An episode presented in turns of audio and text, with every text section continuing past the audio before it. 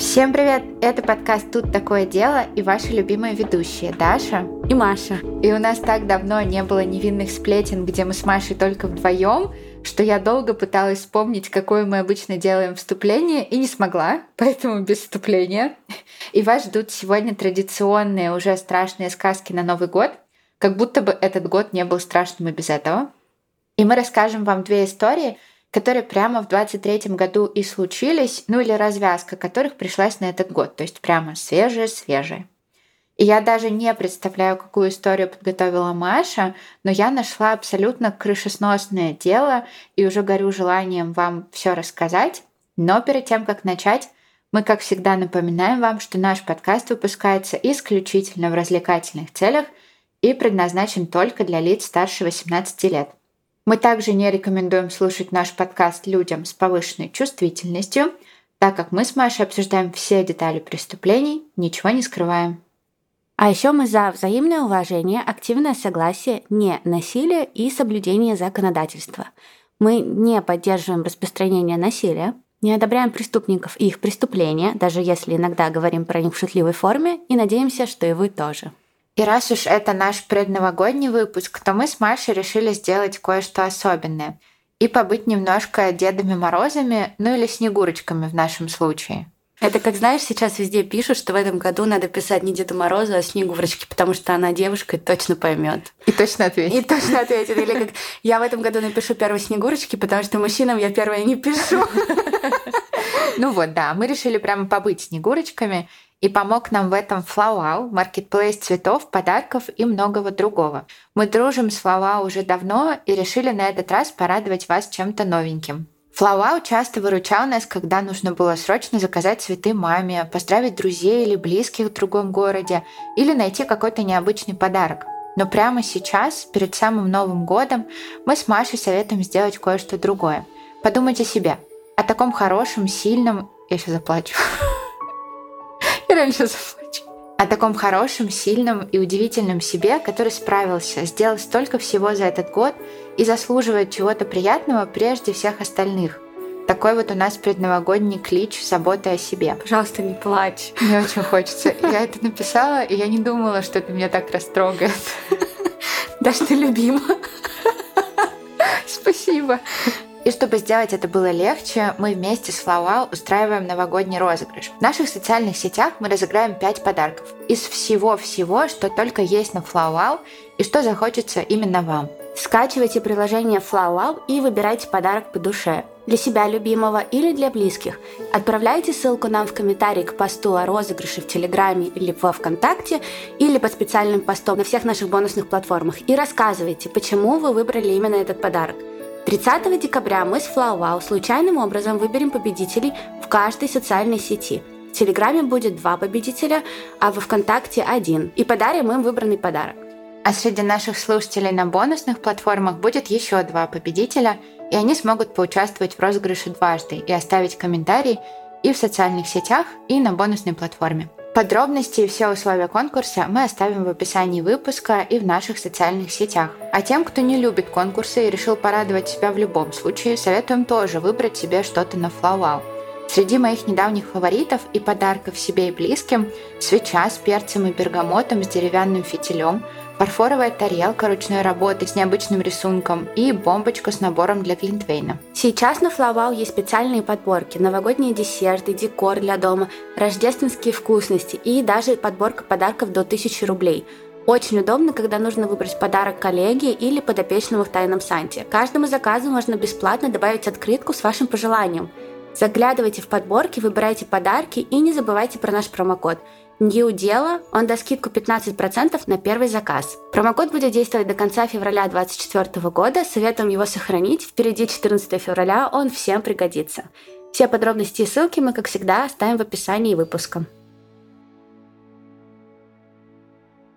История, которую я нашла для вас сегодня, звучит абсолютно безумно и нереалистично, но вообще весь 23 год был для меня примерно таким же. Он был нереалистичным, потому что ты все время работала и не заметила, как прошел этот год. Да, и абсолютно безумным по той же причине. Поэтому готовьтесь. Нас ждет доминатрикс из Армавира, отравленный чизкейк и кража личности. Ого. Угу. И началось все в 1975 году в Армавире, когда в обычной семье Насыровых родилась долгожданная дочь, которую назвали Викторией. Армавир — это в России? Да, это Краснодарский край. Это сейчас новость для меня. А ты думала, это что? А звучит это как, как будто бы это не в России. У меня тоже всегда такая ассоциация была. Я подумала, что это что какая-то зарубежная история. Нет. То есть такая доминатрикс и дела, обычно это все всегда не в России. Нет, в смысле, это доминатрикс из Краснодарского края. Звучит похуже, да? Звучит опасно. Доминатрикс звучит интересно. Доминатрикс из Краснодарского края звучит опасно. Насыровы по тем временам были богатой семьей, отец занимался бизнесом, и семья не знала нужды. Маленькую Вику боготворили, ей покупали все, что она только захочет, и любая ее прихоть очень быстро выполнялась. То есть Вика в детстве она доминировала родителями. Как ты знаешь, может быть, доминатрикс это не про нее. Готовьтесь, тут будет очень много шуток про доминирование. Окей. Вика росла умной и тихой девочкой. В школе она не выделялась, и звезд с неба не хватало. Казалось, больших амбиций у девочки нет. Она просто хочет быть доминатором. Ну хватит, боже. Ты сама начала смеяться раньше, чем я это сказала. Да, я знаю. Дальше написано, и она просто хочет жить спокойной, размеренной жизнью и быть доминатрикс. Фу и она просто хочет жить спокойной и размеренной жизнью. После школы Вика осталась в Армавире под крылом своих родителей и поступила в педагогический институт на преподавателя истории. Она была там самой обычной студенткой, училась хорошо, увлекалась наукой и осталась в институте получать кандидатскую степень. У меня просто меня разрывает после, от этих шуток про доминатрикс. После каждой реально твоей фразы я хочу рассказать. Про... Если это не шутка про доминатрикс, ты просто хочешь после каждого предложения вставлять. Да, ну в смысле, да. Она увлекалась наукой и БДСМ. Ну как бы. И в это время у Виктории случилась несчастная любовь. И следствием этой несчастной любви стало разбитое сердце и внезапная беременность. У Виктории родился сын, которого она назвала Дамир – Отец Дамира, по словам самой Виктории, не хотел принимать участие в жизни сына, и она воспитывала его одна. Ее родители ей очень помогали, но тут выяснилось, что у Дамира синдром Костмана – это тяжелое врожденное заболевание, из-за которого мальчику постоянно нужно было принимать особое лекарство, которое называется лейкостим, дорогой препарат, который было сложно найти в Армавире, были нулевые, и бизнес ее отца переживал не лучшие времена. Сама Виктория работала учительницей и зарабатывала немного.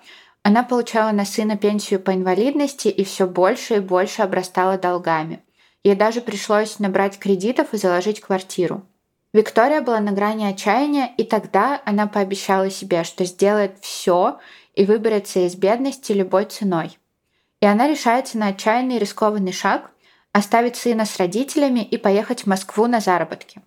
Другого варианта она для себя не видела, и ей очень хотелось посмотреть на то, как живут люди в столице.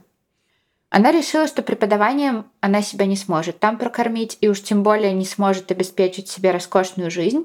И тогда она пошла на курсы косметологии. А, да. Это теперь так называется? Нет, это не курсы доминатрикс, это реально курсы ноготочек, ресничек. В Москву она приехала с двумя четкими целями – заработать денег и найти мужчину. И вторая цель была у нее в приоритете. Ее описывали так – энергичная, полноватая, активная. Реально. Кто так описывает людей? Все в нулевые. Энергичная, полноватая, активная. Это вообще... Это как? Это все связано. Она всем своим видом показывала, что ищет обеспеченного мужчину. Чем? Своей полноватостью? Своей энергичностью и активностью. И в Москве такого мужчину она, по всей видимости, нашла. Купила дорогую машину, жила в красивой квартире, но долго ее отношения не продлились, и Виктории через пару лет пришлось уехать из Москвы. Мечты о роскошной жизни и кучу денег пришлось оставить. А что с ее сыном? Она, получается, оставила его с родителями? Да, он там и остался. Да. И она просто в Москве строила свою роскошную Тусила, жизнь. Да. И оправдывала себя тем, что она я на заработке, да, да, да, да, да. да. Mm-hmm. Но потом она решает вернуться к себе на родину, но не в Армавир, где живет ее сын и ее родители, а в Краснодар. Ну типа почти как сыну, но все равно я о нем все еще не забочусь. Да, да, так и есть. Виктория снимает там квартиру в новостройке и знакомится с соседями.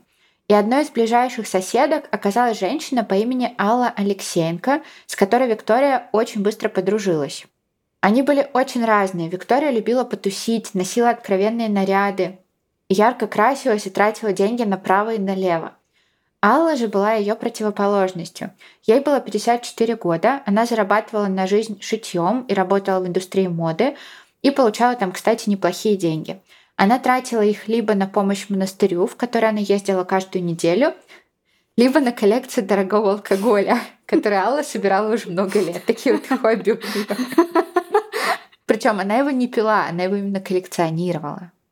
Сдержанная, экономная, она не любила посторонних людей и общалась только со своей соседкой и со своей дочерью по имени Надя. Я вот немного не понимаю коллекционирование алкоголя, когда ты его не пьешь. Это то же самое, как коллекционировать картины. Нет, но картины ты изначально не можешь есть. Ну, шок, конечно. Ну просто понимаешь, алкоголь же. Ты это сейчас таким серьезным лицом сказала. Ну, потому что алкоголь, его же суть в том, что нужно пробовать. Ну, то есть, я понимаю, очень дорогая бутылка вина, которую ты потом можешь продать, но вряд ли у Аллы были деньги на такие дорогие бутылки. Ну, ей просто нравится, знаешь, что вот как собирать что-то, как там нумизматика, марки какие-то собирать. Это же про это, ты же тоже просто на них смотришь. И все, тебе просто нравится коллекционировать. Но есть такие люди. Я вот, например, вообще не из таких. Ты, ты тоже. Бы тоже не смог... Да, ты не смогла на бутылки просто смотреть. И я тоже. Надя, которой было 28 лет, уже давно переехала из Краснодара и жила в Штатах. Она вышла замуж за американца сразу после института, родила от него ребенка, а потом развелась. Они с Аллой были очень близки. Надя говорила, что ее мама была для нее всем. В 90-е Алла в одиночку вырастила Надю и ее брата, работала на пяти работах и старалась дать им все самое лучшее. Алла и Надя каждый день говорили по телефону. И Алла рассказала дочери про свою новую подругу Викторию. Виктория как-то раз даже приехала в Нью-Йорк, и Надя провела ей там экскурсию. Они гуляли по городу, ходили по магазинам и быстро нашли общий язык. Наде очень понравилась Виктория. Она была веселой, дружелюбной, много спрашивала Надю про ее жизнь в Америке и то, как получить грин-карту. Надя радовалась, что ее мама общается с Викторией, казалось, Алла стала счастливее, и они очень сильно сблизились. И тут произошел интересный эпизод – даже два. Во-первых, Алла продала дом, доставшийся ей в наследство от матери, и выручила около трех миллионов. Два она оставила себе и хранила дома наличными. Еще она купила две норковые шубы, которые хотела подарить Наде, когда она приедет в Россию, а оставшиеся деньги она поменяла на доллары. А во-вторых, у Аллы был ухажер, мужчина по имени Евгений. Они общались уже больше двух лет, но сразу же после того, как Алла получила деньги – Ей пришла СМС от незнакомого номера, и там было предупреждение «Евгений мошенник, и он хочет украсть у нее деньги». И Алла поверила. Она в целом была очень доверчивой женщиной и в тот момент просто испугалась, что Евгений может что-то с ней сделать. Поэтому они расстались. Виктория поддерживала свою подругу максимально. Она даже предложила ей слетать в Нью-Йорк и отвезти Наде шубы и доллары. Алла боялась летать на самолете сама, поэтому она согласилась. Шли недели, но в Нью-Йорк Виктория не спешила. И Алла даже забеспокоилась, потому что шубы и доллары она возвращать не спешила. Она поделилась опасениями с Надей, и Надя посоветовала ей поставить Виктории ультиматум и быть тверже. А на следующий день Алла перестала отвечать на Надины звонки. Надя говорит, что позвонила маме около ста раз и никакого ответа. Такого не случалось ни разу за все восемь лет, и Надя запаниковала. Она не могла бросить работу и улететь в тот же день, но планировала пролететь как можно скорее. А вечером Надя получила от мамы сообщение. «Милая, не волнуйся обо мне, я скоро скажу тебе, где я». На следующий день Надя твердо решила разобраться, что случилось. Она тогда подумала, что мама может быть в больнице, и поэтому не отвечает и пишет ей странный СМС. Надя смогла получить детализацию звонков со стационарного телефона Аллы, и что же она увидела? Последний человек, которому звонила Алла, это вовсе не диспетчер скорой или врач, а Виктория. Очень странно, что Надя не позвонила там тому же Евгению или какому-нибудь знакомому, кто мог бы прийти и проверить маму, а она тут же пошла получать выписку звонков. Ну, я так понимаю, что Алла особо ни с кем не общалась, и они жили довольно закрыто. Mm-hmm. И я не уверена, что там были какие-то знакомые. Евгению, по-моему, Надя тоже не особо доверяла. Mm-hmm. Надя позвонила Виктории и спросила, где ее мама. Но Виктория сказала только, что она зашла к ней выпить чаю, а потом ушла. Она не знает, где Алла, но ей кажется, что она могла уехать вместе со своим бывшим любовником Евгением. Надя не поверила ни одному слову и прилетела в Краснодар. Она чувствовала, что случилось что-то очень-очень плохое. И когда Надя приехала в квартиру матери, никаких следов или зацепок она там не нашла, все вещи были на месте, ничего не пропало, но на задней стенке дверцы шкафа Надя нашла надпись всего из одного слова «Деньги». И Надя, у которой до этого уже было предчувствие, она понимала, кто может быть замешан во всем, после этого четко поняла, что Виктория что-то сделала с ее мамой. Она в панике, не понимая, что делает, прибежала в квартиру Виктории, а когда та открыла ей дверь, схватила ее и закричала, что прямо сейчас задушит, если Виктория не скажет, где ее мать. Виктория испугалась, она пыталась вырваться и закричала «Твоя мама жива!». Надя выпустила ее, и Виктория быстро спряталась в квартире и закрыла дверь. Надя поняла, что она ничего не добьется и решила идти в полицию. И она подала заявление о пропаже Аллы и рассказала про Викторию, про шубы, доллары, вообще про все. Полицейские отреагировали на нее очень прохладно, они приняли заявление, поговорили с Викторией, но после того, как она рассказала им ту же самую сказку, что они просто попили чай с Аллой и Виктория ушла к себе, дело дальше не продвинулось. Наде пришлось искать другие способы и искать Аллу своими силами. Она несколько раз даже писала Виктории и говорила, что заплатит ей и вообще сделает все, что угодно, только бы ей вернули мать. Надя тогда не верила, что Виктория могла убить Аллу, она думала, что та ее похитила и где-то держит. Поэтому Надя купила доступ к базе ГИБДД и нашла там машину Виктории. И она смогла посмотреть записи с камер. И тогда она увидела запись, которая просто повергла ее в ужас. На записи видно, как Виктория сидит за рулем, и рядом с ней прямо на сиденье лежит тело. Надя не была уверена на сто процентов, что это Алла, но кто еще это мог быть? Как она поняла, что там лежит тело? На а там прямо видно. На пассажирском? Да, прямо вот на соседнем видно, что там абсолютно бездыханное, бездвижное тело. Это очень жутко. Как она получила доступ к базе ГИБДД? Она купила. Я была готова на все. Не знаю, что мне сейчас страшнее. То, что у Виктории в машине был труп, или то, что какая-то Надя с грин-картой взяла и просто купила доступ к базе ГИБДД. Итак, Надя получила доказательства для полиции и следователей. Викторию задержали и допросили. Она пришла в полицию такая, вот. Я все нашла, я уже все сделала. Просто арестуйте ее. Так примерно и было. Что? Где я это взяла? Из базы ГИБДД? Да это не важно. Но Виктория на допросе ничего не сказала, а сразу же после допроса она уехала из Краснодара в Москву и оттуда улетела за границу. И знаете куда? В Америку. Наде ничего не оставалось, кроме как вернуться в Нью-Йорк. Спустя несколько месяцев ей позвонил следователь и рассказал, что недалеко от Армавира нашли обугленные останки женщины. Надя приехала на опознание, это была Алла, она узнала маму по зубам. Домой Надя возвращалась совершенно разбитая, она горевала и не понимала, как ей жить дальше. И она зашла в Facebook и случайно увидела страничку Виктории, на которой она активно постила свои новости, в основном фото. И, конечно же, она была в шубе на этих фотографиях. Ну, в большинстве, да. На большинстве фотографий она реально в шубе.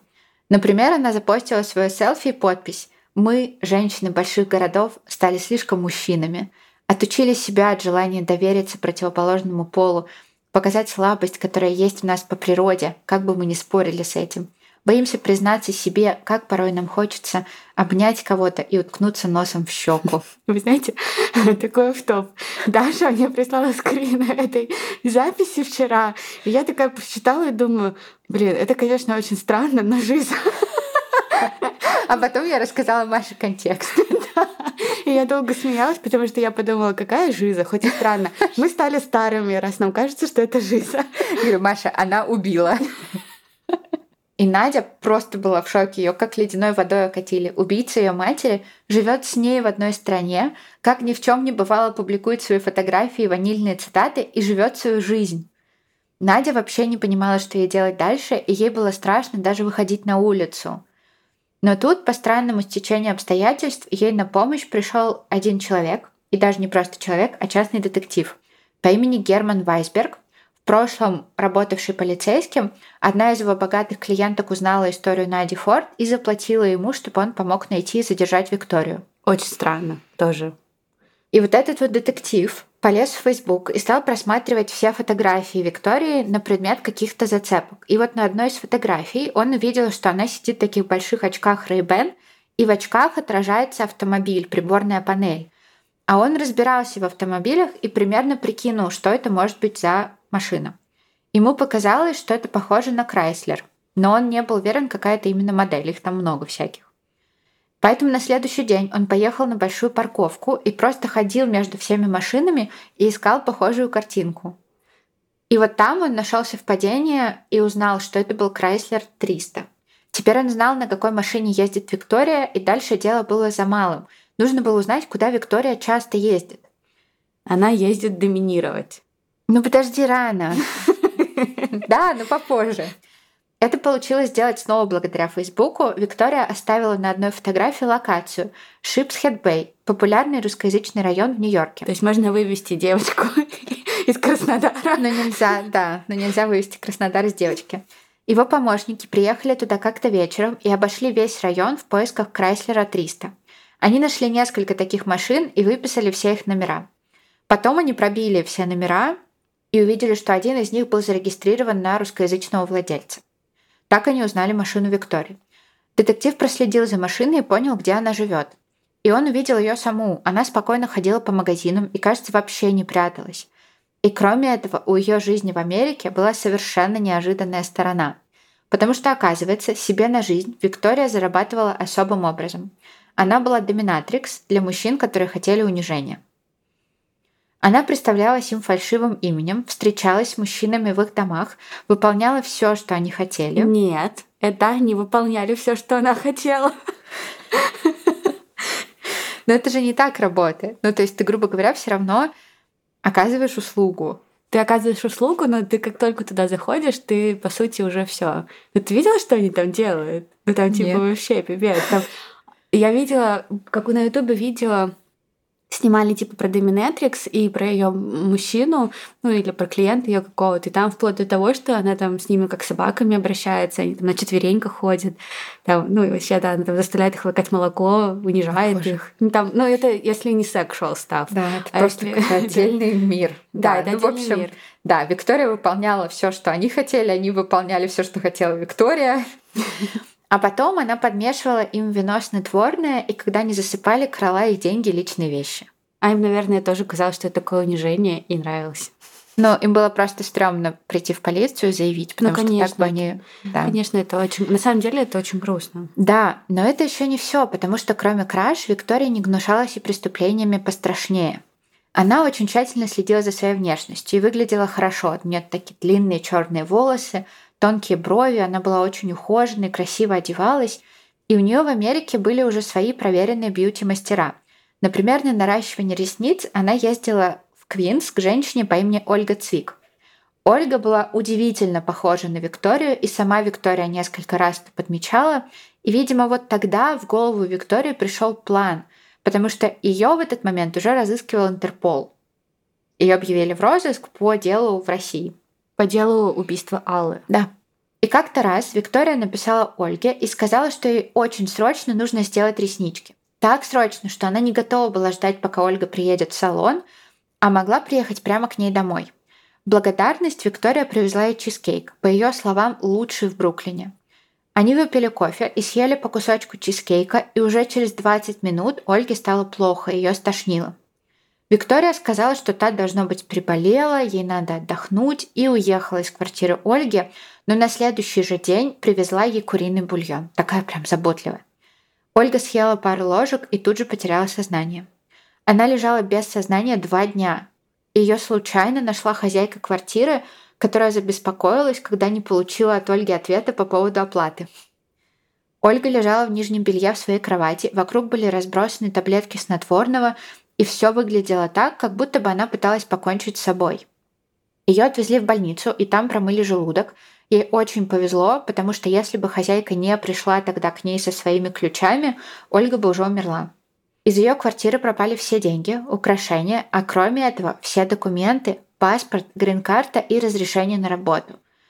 Виктория хотела украсть личность Ольги и начать новую жизнь. Представляешь? Когда детектив узнал про все, что делала Виктория, он тут же позвонил в полицию. Викторию арестовали и предъявили ей обвинение по 10 пунктам, включая кражу и покушение на убийство. После ее ареста в квартире Виктории нашли все документы Ольги, разные драгоценности и феназепам, снотворное, которое она подмешала в чизкейк и суп. В феврале 23 года суд присяжных признал ее виновной, а 19 апреля Верховный суд приговорил ее к 21 году тюремного заключения.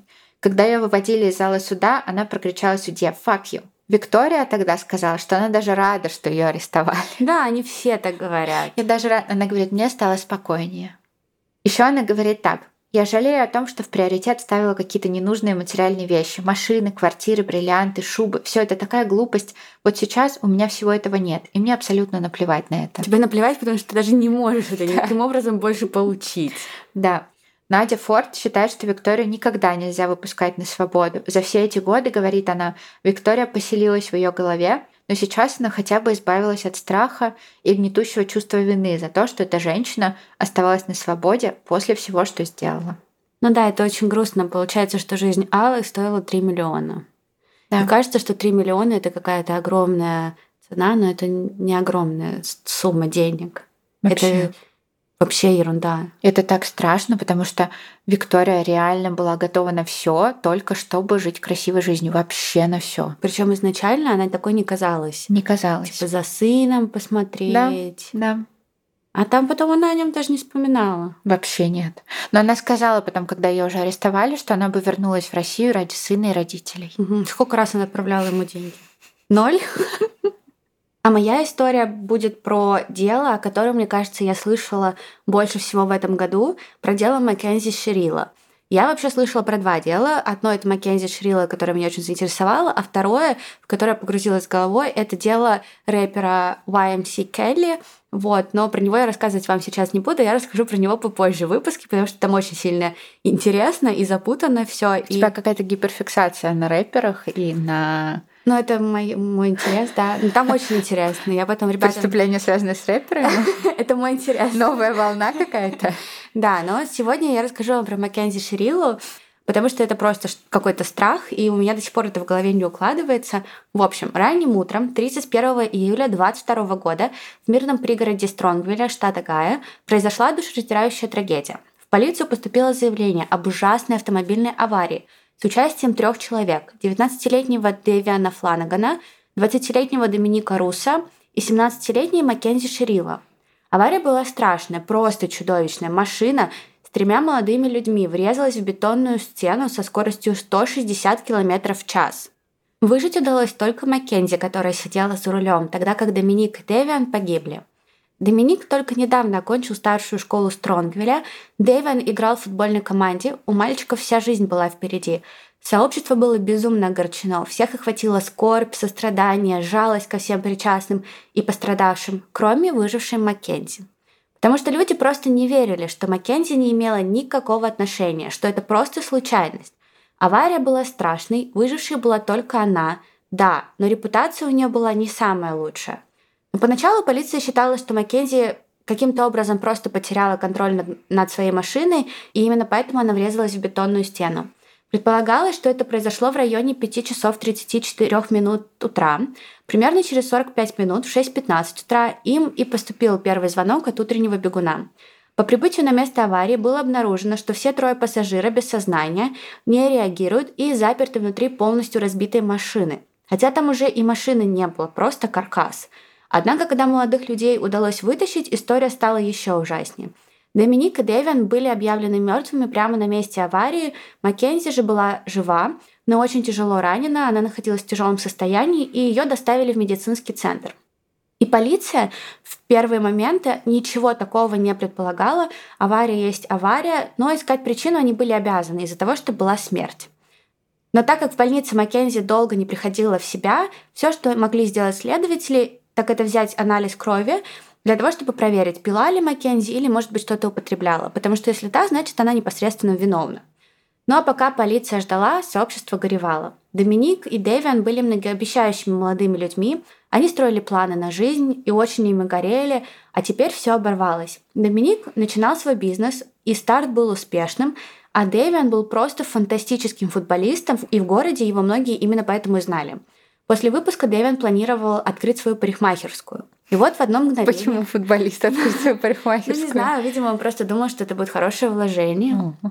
И вот в одно мгновение жизни парней оборвались. Произошло что-то просто ужасное. Все были в полном шоке. Но со временем, когда первый шок прошел, у людей стали появляться вопросы. Как вообще Маккензи могла потерять управление? Что происходило внутри машины?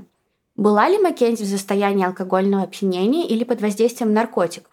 Почему они вообще были на той улице ранним утром, если никто из них даже близко с этим местом не жил? А они каким-то образом были связаны? То есть там Доминика Маккензи встречалась, ага. а Дэвин просто так был, был другом. Там. Да, он был Мгм. другом, я сейчас расскажу.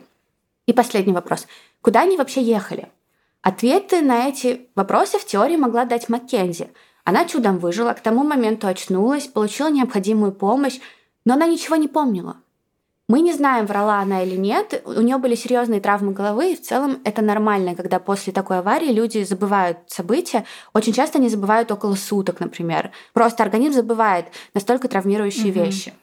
Вот только к тому моменту, даже несмотря на то, что там общество сомневалось, и Маккензи не помнила, полиция уже тоже начала чуять что-то неладное. Детективы продолжали расследование, о котором Маккензи, кстати, особо не догадывалась. Я думаю, что она знала, что полиция расследует, но она не знала, что под нее настолько копают. И она особо не переживала. Она вышла из больницы, продолжала жить свою жизнь, как жила, но в обществе никому не нравилось то, как живет Маккензи. И Маккензи всех начала просто безумно бесить из-за того, что она просто живет свою жизнь. Наверное, бесила она всех как раз-таки из-за того, как она жила эту жизнь. Потому что все очень сильно сомневались по поводу Маккензи и не особо верили в то, что авария была трагичной случайностью. Особенно все те, кто знали Маккензи и Доминика поближе, не верили в то, что Маккензи не виновата. Знакомые говорили, что да, Маккензи и Доминик начали встречаться в 21 году. Их отношения с самого первого момента не были простыми. Они постоянно расставались, потом снова сходились. И этот круг повторялся бесконечное количество раз. Люди, знавшие Маккензи в старшей школе, писали комментарии у нее в социальных сетях и публично высказывались о том, что Маккензи была причиной многих проблем в паре. Они описывали ее как эгоистичную, самодовольную и говорили, что ей никогда в жизни не приходилось нести какую-либо ответственность за свои действия. Вообще никогда. Ей всегда все сходило с рук. У тебя такое хитренькое лицо. Я хочу сейчас сказать, что это травля и так неправильно, но у тебя очень хитрое выражение лица, и кажется, ты знаешь... Ну, знаешь, она вышла из больницы, и она особо даже не писала там о том, что ей жаль, или какие-то такие вещи. То есть она не показывала вообще никакой Сожаление. никакого сожаления, Мгм. да. И люди считали, что это неправильно. И их это выбешивало. Особенно их выбешивало то, что в соцсетях, в запретной сети и в ТикТоке Маккензи публиковала кучу странного контента. Она это делала и до аварии, но после аварии людям это очень сильно не нравилось. Запретная соцсеть. Мне очень нравится, как это звучит. Сразу захотелось туда зайти. Как запретная комната. Да. Запретный лес. Когда Маккензи выздоровела, она, например, публиковала свои фотографии там, с косяками, с наркотиками. А в ТикТоке после аварии она выложила видео со звуком, что, мол, она та самая девушка, которая может употребить очень много наркотиков и не умереть. Это был не ее звук, но видео было ее. И она это все публиковала, типа, я такая крутая, я употребляю наркотики. Потом оказалось, что ее мать знала о ее злоупотреблении наркотиками и ничего не предпринимала. Она даже поставила лайки Маккензи под некоторыми фотографиями с косяками в запретной сети. Может быть, ей нормально было? Она такая, ну, Ну, может быть, да, я не знаю. Может быть, у них такая динамика отношений была. может, Видимо, это да. очень странно. Маккензи продолжала публиковать фотографии, так словно она продолжала жить свою жизнь, и казалось, что, может быть, люди на нее зря злятся, но да, она не самый хороший человек, видимо, на свете. Да, ее друг и парень погибли, и отчасти тут есть ее вина, но она же не должна всю жизнь скорбить, правильно? Вот только проблема общества с Маккензи была в том, что она вообще не скорбила, вообще абсолютно. Авария произошла в конце июля, 31 числа. А уже в ноябре Маккензи оделась трупом на Хэллоуин. И пошла тусить со своими подружками, которые тоже оделись трупом. Ну, Может быть, она просто вот такая циничная Не понимает границ. Ну, подросток. Избалованная, эгоистичная, самовлюбленная, невоспитанная, агрессивная. Ну, да. Ну вот я про то же. Ну да, она плохой человек. Ну и что? Ну и что? Да, да. И да, может быть, она пересекла абсолютно все доступные границы, одевшись трупом после того, как единственная выжила в аварии. И это, наверное, было неправильно, но у нее не хватило мозгов, да? Но она же не значит, что виновата. Да. Все равно люди продолжали писать. Ее бывшие одноклассники писали онлайн, что они просто уверены, что трагедия стала прямым результатом действий Маккензи. Они и раньше не сомневались в том, что рано или поздно она кого-нибудь убьет. Ого. Что Маккензи заботилась в жизни только о себе. Плюс она определенно употребляла. Может, наркотики стали причиной аварии? Люди требовали ареста, особенно после ее ужасного наряда на Хэллоуин. Всем казалось, полиция просто бездействует, но это было не так. Через пару дней после Хэллоуина, 4 ноября 22 года, Маккензи арестовали. Ей в общем сложности предъявили 18 обвинений. Большая часть из них была связана с аварией, Мгм. но еще пару было которые произошли после аварии. Сначала ее обвиняли в убийстве при отягчающих обстоятельствах, в нападении, убийстве в результате аварии при отягчающих обстоятельствах. В ее машине нашли грибы. Я, кажется, знаю этот кейс. Я видела в ТикТоке нарезки, как она в зале суда. Плачет, сидит. Да, точно. Все, я поняла. что да, это. да. В ее Да, все, тогда точно guilty. Ну подожди. В ее машине нашли грибы. За это она получила два обвинения. Одно в незаконном обороте наркотиков, второе в хранении наркотиков. А еще ее обвиняли во владении преступными инструментами, весами для наркотиков. Это тоже нашли в ее машине. Еще ее обвинили в незаконном проникновении в церковь, во взломе, вандализме и осквернении религиозного места. Вот эти обвинения относились, естественно, к аварии, но это были нарушения не относились к аварии, скорее нарушения, которые произошли после. Под залог Маккензи выйти не удалось, потому что он был большой, 500 тысяч долларов. Да, Из-за того, что много пунктов обвинений. да, и она оставалась под стражей в тюрьме для несовершеннолетних до тех пор, пока не пришло время суда. А во время суда все как началось? Так как на момент аварии Маккензи была несовершеннолетней, всех подробностей дела мы не знаем, но онлайн есть достаточно судебных материалов и видео, чтобы охватить всю суть этого процесса.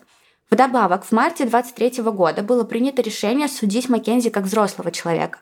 Так как авария произошла 31 июля, когда ей было 17, а 2 августа, в один Мой день, с тобой, ей исполнилось 18. О, нет. Всего через два дня после аварии. Дальше Маккензи судили. Маккензи не принимала сделку о признании вины, потому что она верила в свою невиновность, а ее адвокат заявил о желании отказаться от суда присяжных. Причину мы не знаем, но люди часто так делают в надежде, что при вынесении решения судья будет руководствоваться законом, а не эмоциями и личным взглядом. Случае с Маккензи я бы предположила, так было сделано как раз-таки из-за ее онлайн-активности и репутации в целом. Все понимали, что, скорее всего, суд присяжных среагирует так же, как среагировало общество. Маккензи не поймут и будут обвинять.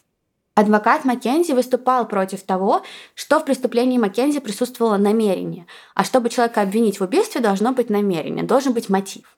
Он говорил, что все, что произошло в ту ночь в конце июля, было просто трагичным и абсолютно несчастным случаем, а не преднамеренным поступком, как многие могут подумать.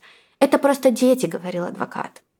Сторона обвинения утверждала, что Маккензи спланировала убийство, что она подстроила аварию преднамеренно и что ценой своей жизни готова была лишить Доминика жизни. У стороны обвинения, на мой взгляд, были исчерпывающие доказательства.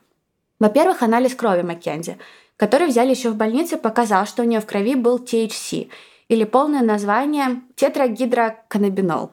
Это, в общем, главный компонент в марихуане. А, Полиция предполагала, что с большей вероятностью Маккензи была в наркотическом опьянении во время аварии, но вряд ли это было такое опьянение, что она не соображала. Во-вторых, у обвинения был черный ящик. Черный ящик это неофициальный термин, но нам всем знакомый. Такое устройство регистрации данных, и часто именно из черных ящиков достают данные о, например, скорости автомобиля непосредственно перед аварией и после нее. я была уверена, что это есть только в самолетах. Я тоже. Для меня полный шок. Да, представляешь, я даже не знала. Ну так вот, черный ящик из машины Маккензи показал, что она разогналась до 160 км в час. В-третьих, оказалось, что по дороге, по которой Маккензи ехала в ту ночь, были камеры. И камеры подвели Маккензи больше всего. Финальная дорога, по которой она разогналась, была прямой. Но для того, чтобы ей на эту дорогу попасть, Маккензи нужно было сделать поворот и выехать с одной дороги на вторую. Мгм.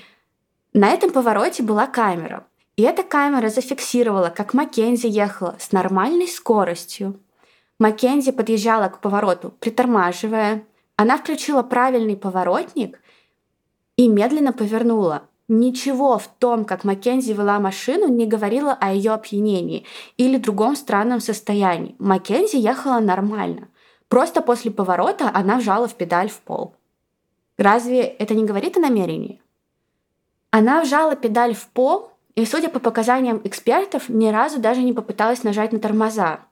Это не случай сбоя машины, потому что Маккензи, по мнению экспертов, могла ее контролировать, она просто не хотела.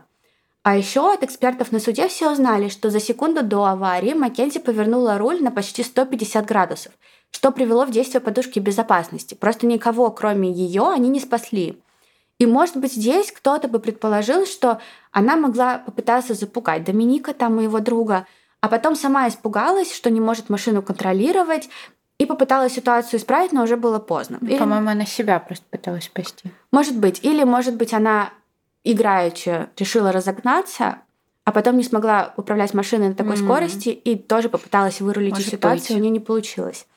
Дальше сторона обвинения представила свидетелей. Особенно важные показания дали мама, брат Доминика и его друг Кристофер. Мама Доминика знала Маккензи, когда-то она к ней неплохо относилась, но все равно она не могла назвать их отношения с сыном ее нормальными. Она говорила, что они постоянно ругались. Маккензи часто плохо себя вела, она дралась, сыпала угрозами, кричала. После аварии она написала маме Доминика сообщение. «Я помню, как свернула на улицу, и потом мое видение потемнело. Меня убивает то, что я не могу ничего вспомнить. Клянусь, я бы вам все рассказала. Я пыталась разобраться с терапевтом, в чем причина. Почему же я ничего не помню? Я даже попробовала гипноз, но он не помог. Потом выступил брат Доминика, и он не был так мягок, как его мама. Он рассказал, что Маккензи и Доминик постоянно то расставались, то снова сходились. И часто это было из-за Маккензи, ее постоянного негатива и агрессии. Она просто была к Доминику всегда несправедлива. За две недели до инцидента они с Домиником поругались прямо в машине. И она орала, что разобьет машину прямо сейчас, пока они едут. Доминик не мог выйти из машины, потому что они были в пути, но и ругань больше не хотел слушать, и тогда он позвонил своему другу и попросил его забрать. И пока друг ехал, он все время висел на телефоне и слышал, как Маккензи все повторяет и повторяет «Я разобью эту машину прямо сейчас». То есть она уже до этого ему угрожала. Не таким? раз. Мгм. Потом обвинение вскрыло видео, которое записал Доминик на свой телефон. И в нем Маккензи ломится в его дверь и требует ее впустить. Не подается на уговоры уйти. На видео видно, что Доминик растерян. Он не хочет впускать Маккензи. Он пытается с ней поговорить, она не реагирует и орет. Она обзывает, унижает его, ломится в дверь и угрожает, что разобьет его машину. Это твой последний шанс, У говорит она. какая-то гиперфиксация на этом. Да. Но, опять же, говорит ли это о том, что Маккензи убийца? Скорее всего, нет. Но это говорит о том, что Маккензи не умела справляться со своими эмоциями. И о том, что Маккензи знала, она способна причинить Доминику вред, как минимум с помощью его автомобиля. У стороны обвинения, на мой взгляд, очень сильные доказательства. Единственное но – проблема. Доминик, Маккензи и Девиан были на вечеринке перед аварией. И никто на вечеринке не видел, чтобы они напивались, курили или ругались. В интернете ходит информация, что они на этой вечеринке поругались, но это неправда. Они на этой вечеринке вели себя нормально. И мы никогда не узнаем, что произошло в машине. Может быть, у Маккензи был план, и она решила его выполнить, несмотря ни на что. Или, может быть, они поругались, и тогда она свернула Да, на в машине дорогу. просто начали ругаться, она психанула и решила все. Да. Но просто это так странно, убить кого-то ценой своей жизни. Она ведь тоже могла умереть. Но она, видимо, не оценивала последствия все равно. Ну да, или она пыталась покончить с собой вместе с ними. Ну да, я не очень согласна с тем, что это предумышленное убийство. Но с тем, что это убийство, ну, в смысле, что это причинение смерти, я согласна. Что изменило мое мнение по поводу предумышленного убийства, так это другое доказательство. Доказательство того, что за три дня до аварии Маккензи ездила на ту дорогу. А она смотрела там. Ну Она да. была на месте крушения. Эта дорога была далеко от тех мест, где бывали дети. Там Ага. не было магазинов. Это был жилой район. Там не жил никто из ее знакомых. Что Маккензи делала там? Да, тогда да, тогда она планировала. Да, и предполагает, что она поехала знакомиться с местом происшествия, осмотреться, так сказать. Со стороны защиты особо никаких доказательств не было. Пришла мать Маккензи, она выступила с заявлением и рассказала, что у ну, Маккензи... Ну, наркотики, да, и что? Я тоже употребляю. Она сказала, что у Маккензи синдром пасторальной ортотостической тахикардии. Но это означает, что у нее в какие-то моменты возникает очень сильное головокружение. Mm. И она считает, что в момент аварии у Маккензи именно это и возникло. Но особо не разбирали эту теорию, куда больше внимания застряли именно на поведении Маккензи, на то, что она пошла на концерт практически сразу же после выписки, и мать ее говорила, она пошла, потому что я ей сказала пойти. Судья говорит, ну она же пошла. Или о том, что она публиковала эти видео в ТикТоке, или там фотки в запрещенной сети. Вот на это заостряли больше внимания. И все понимали, да, что в машине мы не узнаем, но теперь мы знаем, какая на самом деле Маккензи. Судья ушла выносить решение, вернулась и сказала – что никакое ее решение не вернет жизни погибших. Она говорила, что каждый день люди принимают решения. И все эти решения очень важны, независимо от того, хорошие они или плохие. Решения, которые мы принимаем каждый день, маленькие или большие, распространяются во времени и затрагивают гораздо больше людей, чем мы можем себе представить. Я просто обожаю иногда читать судебные документы, и судья такой, так, недорогой дневник, сегодня и начинается вот это вот. Я очень люблю, потому что у них такой неформальный подход к судебной документации.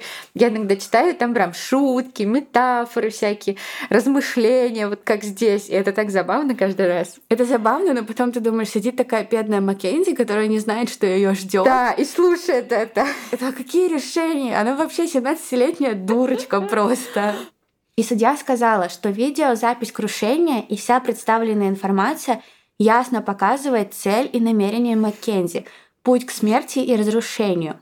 Видео крушения показывает, в какой момент Маккензи приняла смертельное решение, как она превратилась из ответственного водителя в настоящий ад на колесах. Она одна приняла решение ехать по этому маршруту.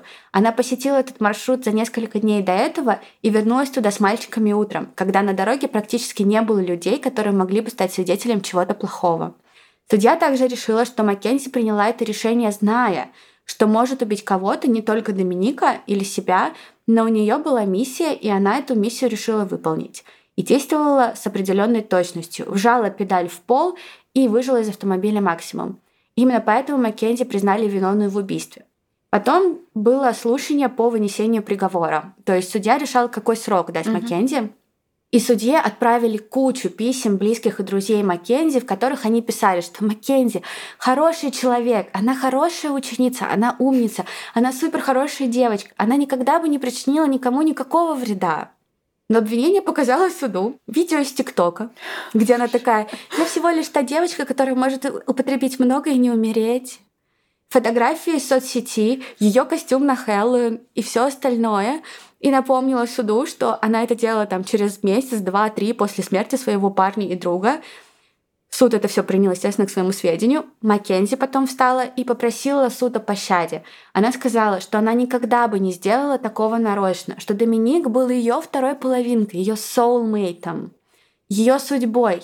Она завершила речь, сказав, что сейчас хотела бы избавить всех людей от боли. Судья ей не поверила. И когда дело дошло до приговора, она сказала, что сегодня настал тот день, когда семья Маккензи начнет горевать о будущем их дочери. Судья просто настолько БДС в этом деле. Просто такая сучка. В хорошем плане. Маккензи получила 15 лет до пожизненного за убийство Доминика и 15 лет до пожизненного за убийство Дэвиана. И когда она выходила из зала суда, ее семья кричала «Мы тебя любим, ты невиновна».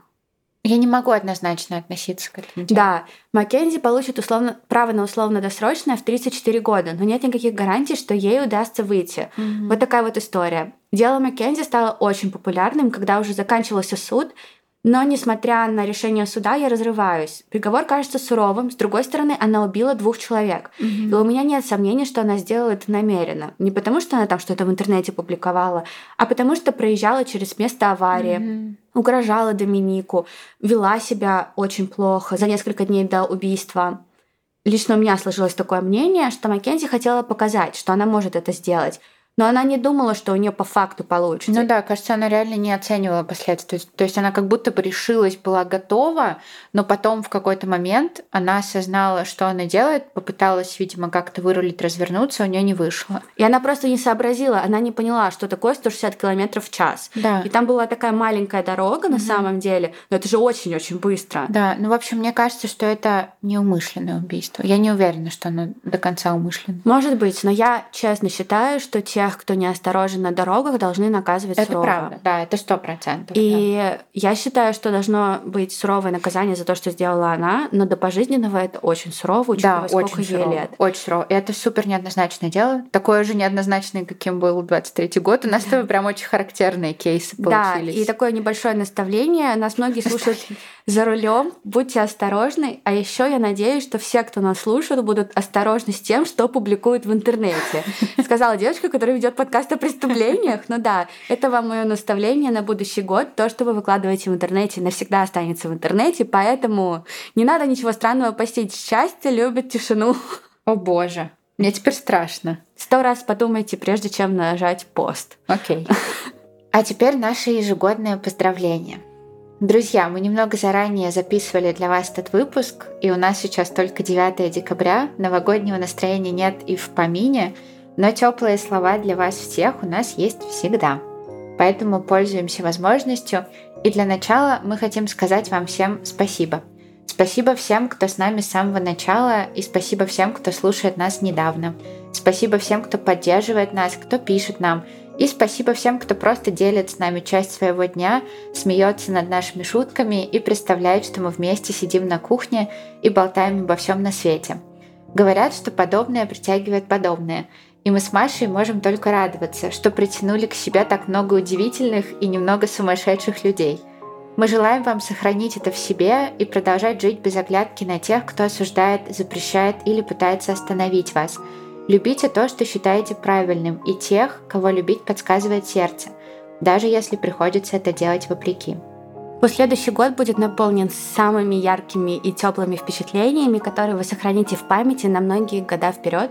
А если вдруг придется столкнуться с трудностями, не пугайтесь, мы знаем, что у вас получится справиться с любой проблемой и из любой ситуации выйти победителем. А мы с Дашей, мы просто будем с вами вместе и дальше. Идете ли вы по парку в зимний день, летите в дальние страны или просто засыпаете в своей кровати. И как всегда вы услышите в своих наушниках или динамиках знакомое «Всем привет! Это подкаст «Тут такое дело». Ну а сейчас всем пока и увидимся с вами в следующем выпуске. Всем пока!